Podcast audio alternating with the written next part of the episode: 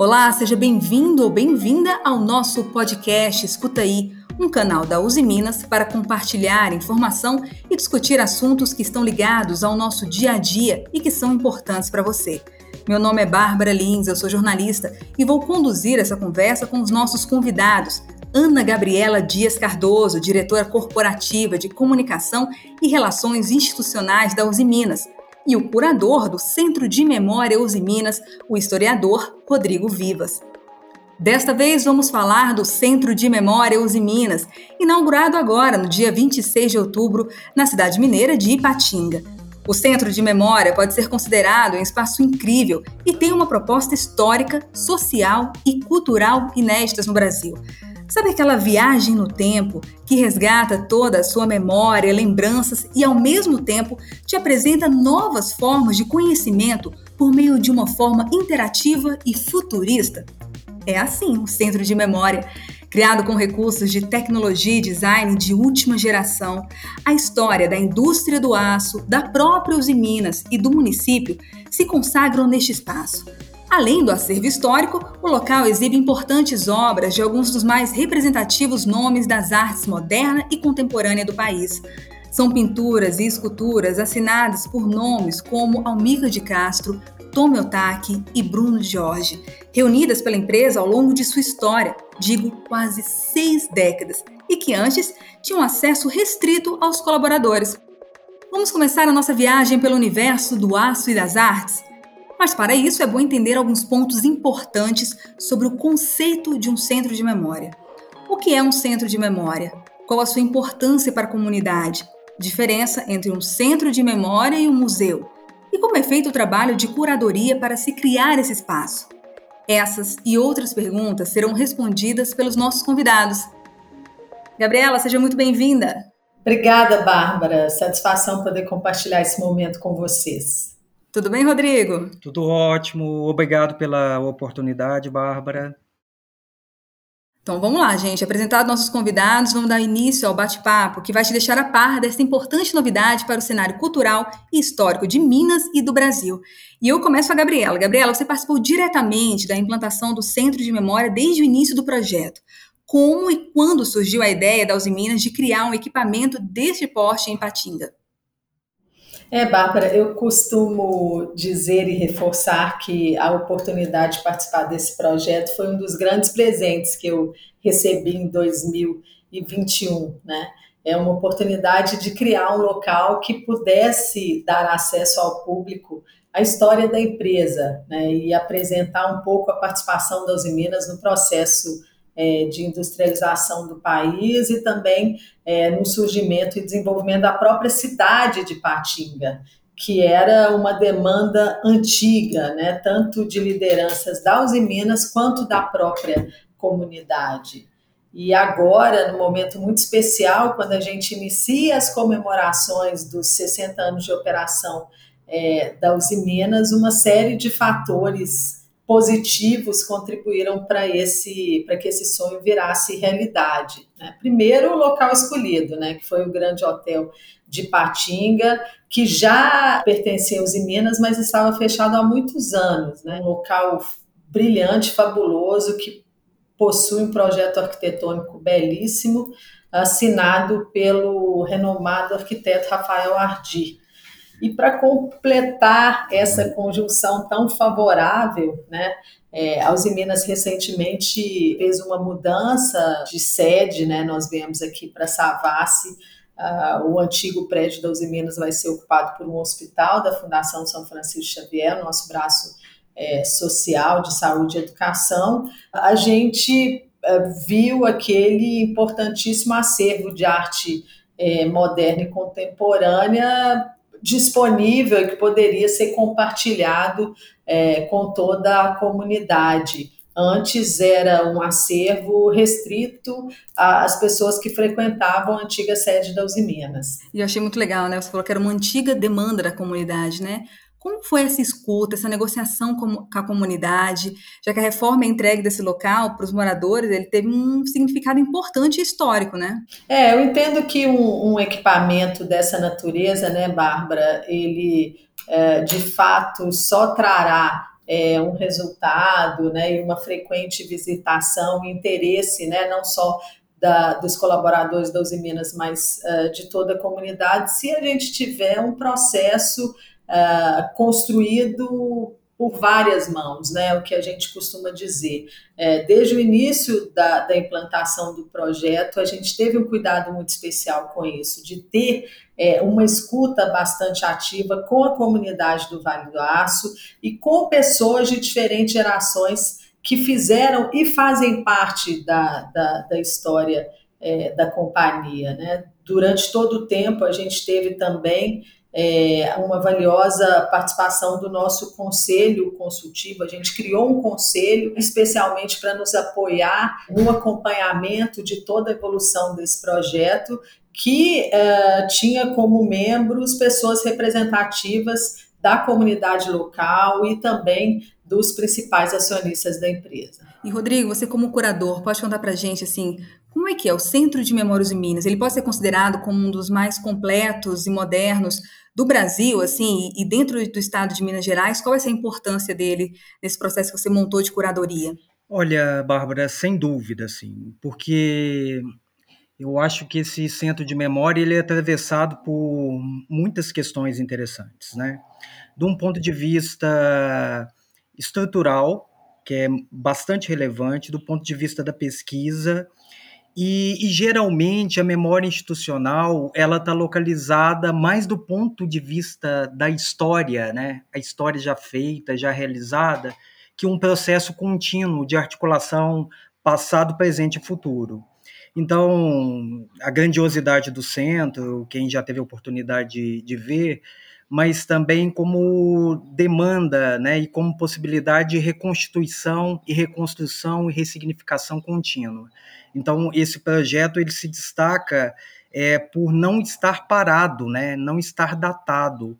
Ele é um fluxo contínuo de informações, de pesquisa e assim por diante. Maravilha. Explica para gente qual a diferença entre um centro de memória e um museu tradicional. É, vamos lá. Por mais que a gente, para a gente não ficar especificamente pensando na ideia da definição técnica, né?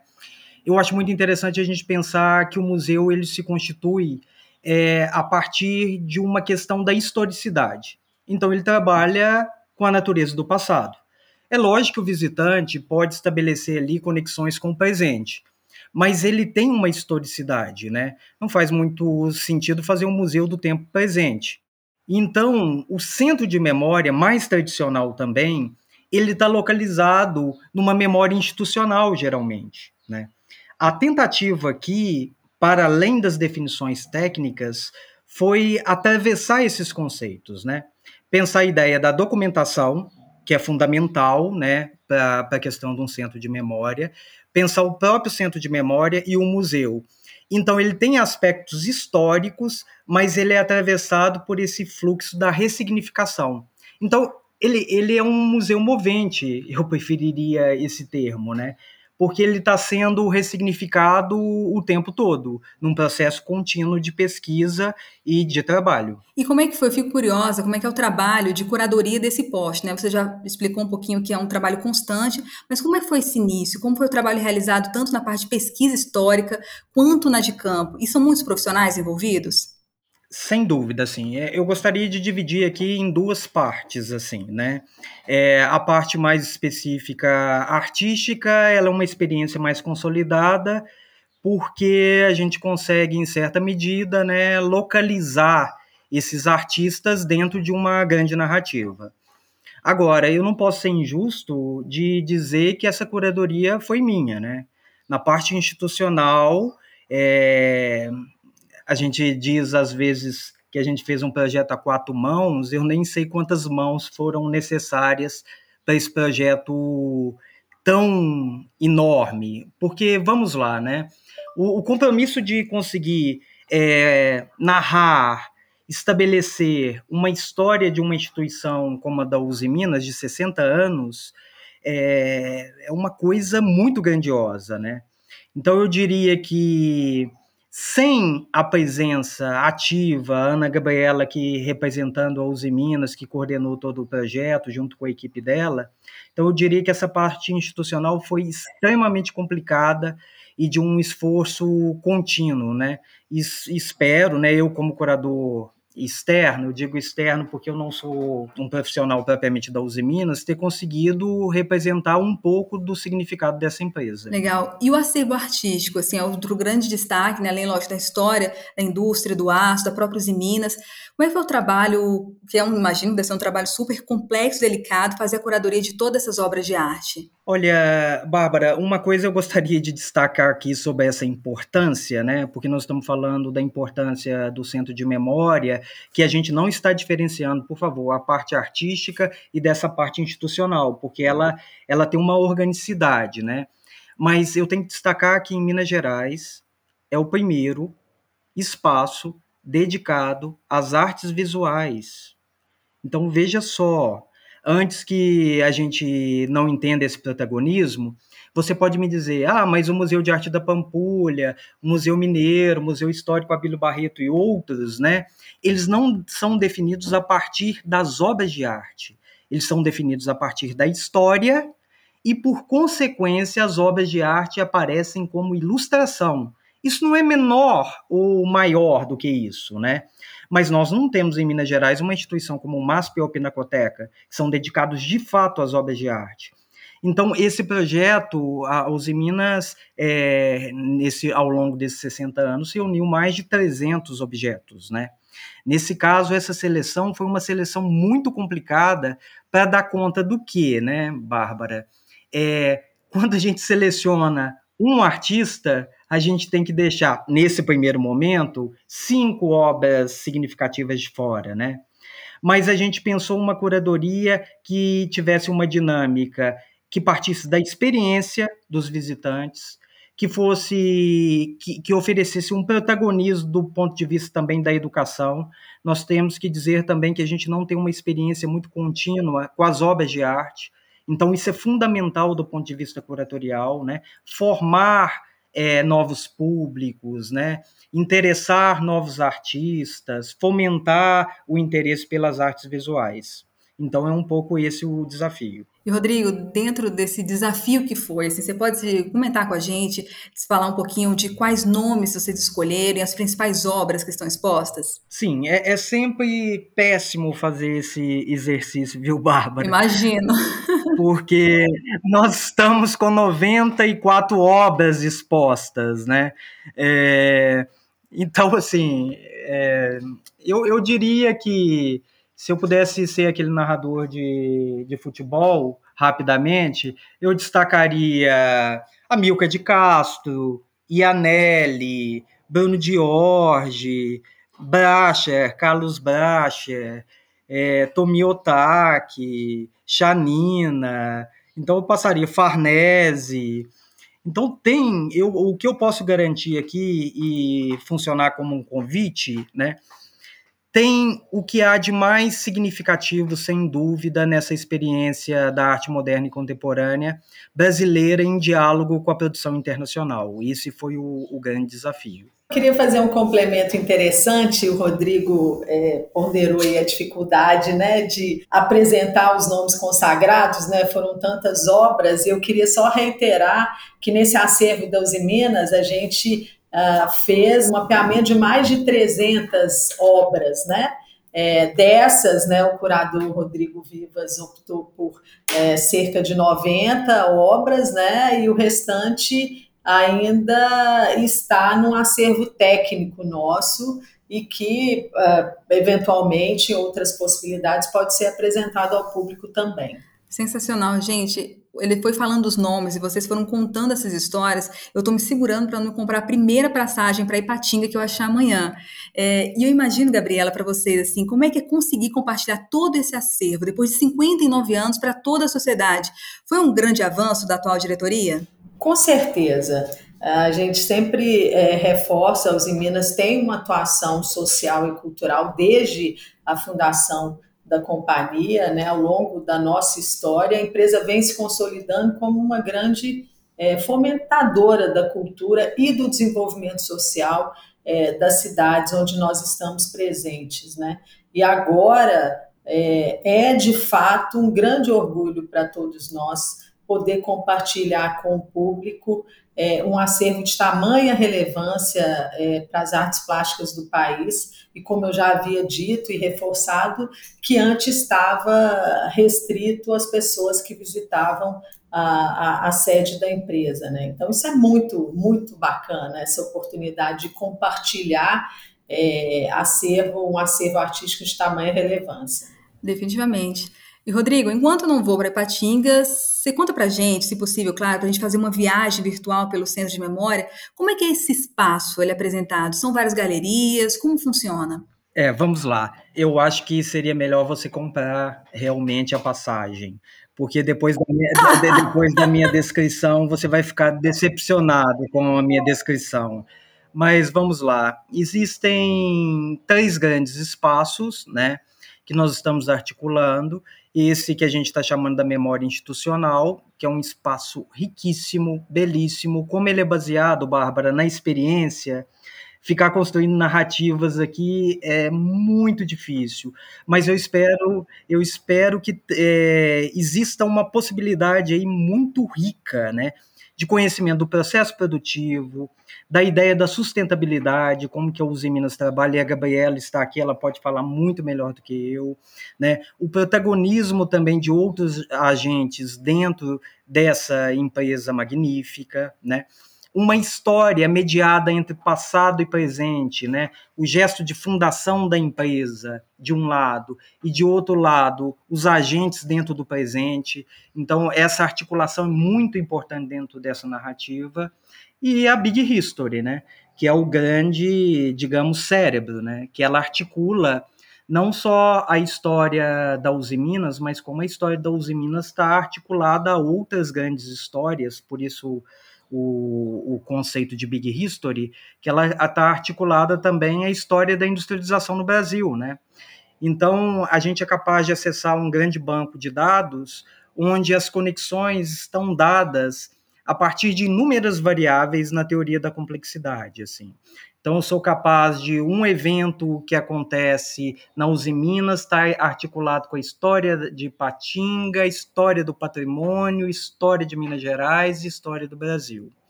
Uma segunda parte é o Grande Hotel, né? Belíssimo Grande Hotel, cabe uma visita, então uma parte dedicada também ao Grande Hotel. E uma terceira parte, que está articulada, né, é o do acervo. E ainda a área externa, com a locomotiva que tem uma história muito específica, que ela foi incorporada na expografia, né? Ela tem tem um protagonismo tanto do ponto de vista histórico como simbólico, mas também a incorporação ficou belíssima assim dentro do quadro geral do centro de memória. E outro ponto que eu achei interessante foi o uso desses recursos tecnológicos interativos de última geração para realmente uma conversa com os visitantes. Esse espaço ele é aberto para todo tipo de pesquisador, seja estudante, cientista ou profissional? Sim, esse é realmente a nossa ideia, né? conversávamos, eu, Gabriela e toda a equipe, né? A dificuldade não está só em criar um museu, né? É, e foi muito difícil, né? Criar uma instituição desse porte, um centro de memória. A dificuldade é que ele seja e cumpra essa função que a gente está aqui prevendo, né? Que ele seja propositor de reflexões, né? Tanto do passado como do presente. Então, ele é aberto novas informações vão sendo incorporadas na medida em que as visitas são realizadas. Existe um histórico, Bárbara, das pesquisas que foram é, realizadas. Então, um professor de química pode visitar o centro de memória, que não que a química não esteja vinculada à história, mas ele pode fazer um, um percurso ali de um projeto integrado que ele consegue congregar biologia, história, ciências no sentido geral. Esse é o grande desafio e por isso que o termo futurista muitas vezes é utilizado para dar conta dessa dinâmica, essa dimensão fluida e sempre sendo alimentado continuamente. Você já falou dessa relevância para a educação é importantíssimo, para a história, para a gente conhecer né, nossa própria história, que a gente é, é uma missão de todo mundo cada vez mais para poder entender esse futuro, é saber o nosso passado. E Rodrigo, me diga assim, qual a importância de investir em mais espaços como esse pelo Brasil? É, Bárbara, eu queria inverter a questão, assim, se você me permitisse, né? Qual é a desimportância, sabe? Se só tem relevância. É impossível acreditar, né? É, que uma ação dessa, primorosa, né? Ela receba esse protagonismo excepcional. Ela não deveria ser exceção, né? Ela deveria ser uma regra. A gente deveria estar festejando aqui é, a inauguração de mais um, né, de mais um espaço e, e esse protagonismo da, da Uzi Minas ela vai ser marcado historicamente, né, porque é um tipo de pensamento é, transversal, né, ele não, não pensa a educação de um ponto de vista mais formalizante como a gente tem, né, ela, ela atravessa o ensino de uma forma assim muito brilhante, né? E esse é o desafio. Eu sou professor, a gente fica na sala de aula, a gente fica sempre buscando soluções, né, para esse tipo de conhecimento expandido que tanto se espera, né? E na sala de aula a gente não encontra muitas saídas, mesmo com os recursos técnicos, né? E nesse espaço eu acho que ele é múltiplo nesse sentido, em termos de formação, da experiência e, principalmente, ele não é informacional.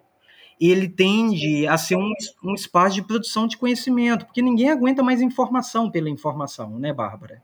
Esse que é o desafio, né? E nesse sentido, a gente tem, por exemplo, a locomotiva, a própria locomotiva instalada naquele local, pode ser considerada um símbolo de toda essa história e tem todo um aprendizado, assim, quando você tem uma experiência vivendo em locais com símbolos realmente da nossa história e de todo esse movimento envolvidos, né?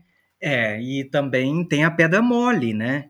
Tem os ambientes também que a gente está falando do patrimônio, que a locomotiva não está lá só como um objeto físico, né?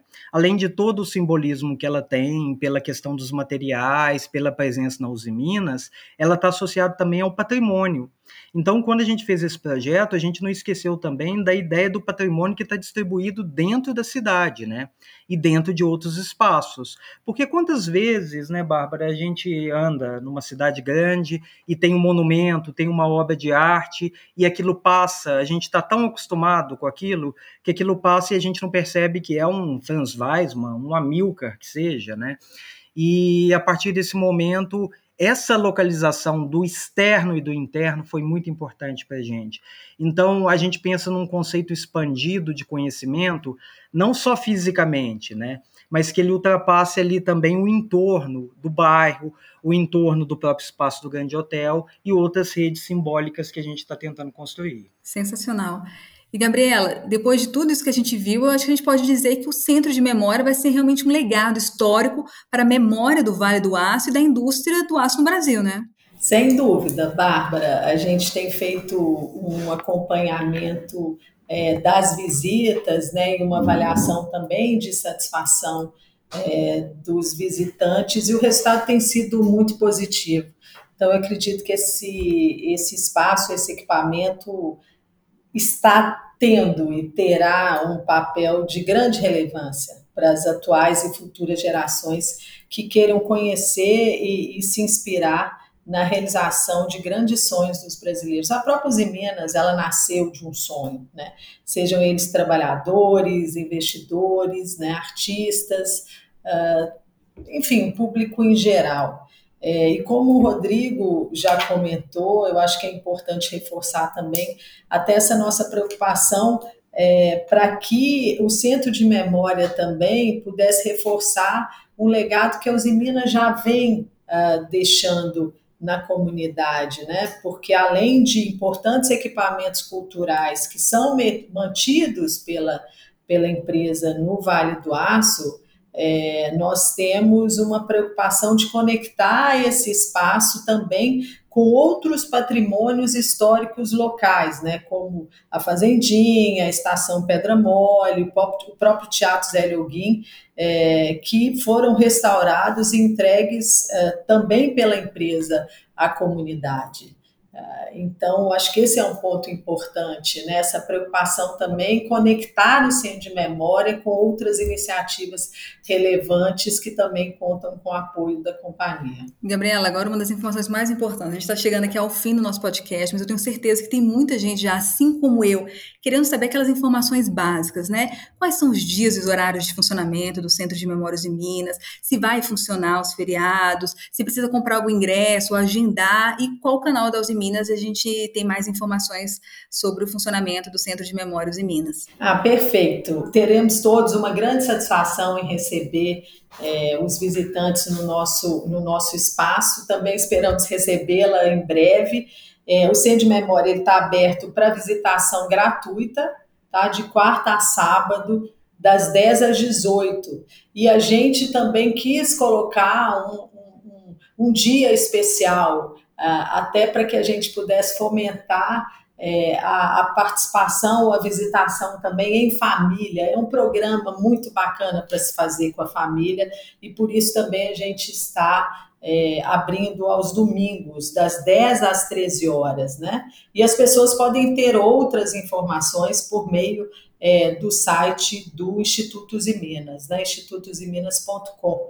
E a gente agora já está pensando numa segunda etapa do centro é, de memória, de forma que a gente possa cada vez mais é, implantar experiências interessantes e tornar é, o centro de memória uma, um local de visita. É, não só dos nossos colaboradores, mas visita das famílias, porque realmente é, merece dedicar um tempo para conhecer o espaço, para conhecer o grande hotel, para conhecer o que tem ao redor do nosso centro de memória. Maravilha, olha, a gente, a gente conseguiu fazer nossa viagem no tempo e conhecer um pouco desse lugar que resgatou e conta a história, né, da história do aço no Brasil. Eu quero aproveitar para agradecer a presença dos nossos convidados desta edição do podcast Escuta Aí, a Ana Gabriela Cardoso, diretora corporativa de comunicação e relações institucionais da Uzi Minas, e o curador do Centro de Memórias em Minas, o historiador Rodrigo Vivas. Obrigada, Ana, obrigada, Rodrigo. Bárbara, queria muito agradecer a oportunidade, é sempre é, uma grande satisfação compartilhar. É, a, a grande experiência que foi é, a participação nesse, nesse projeto tão relevante. Queria aproveitar a oportunidade, agradecer e parabenizar também Rodrigo Vivas pelo trabalho e reiterar que vai ser muito bom receber todos vocês no nosso espaço. Eu também gostaria muito de agradecer, foi uma ótima oportunidade de participar e continuamos, né? É um grande desafio para manter vivo essa grande experiência. Agradeço a Gabriela pelo convite magnífico, a realização de um grande sonho, né? Poder ter realizado um projeto como esse. Eu, eu, eu não gosto de falar no passado, realizado, né? Porque ele está lá vivo e contínuo. Muito obrigado. E você, ouvinte, continue acompanhando as informações da Uzi Minas em nossos meios oficiais, onde continuaremos compartilhando informações importantes, pois isso é coisa da Uzi Minas. Um abraço e até a próxima!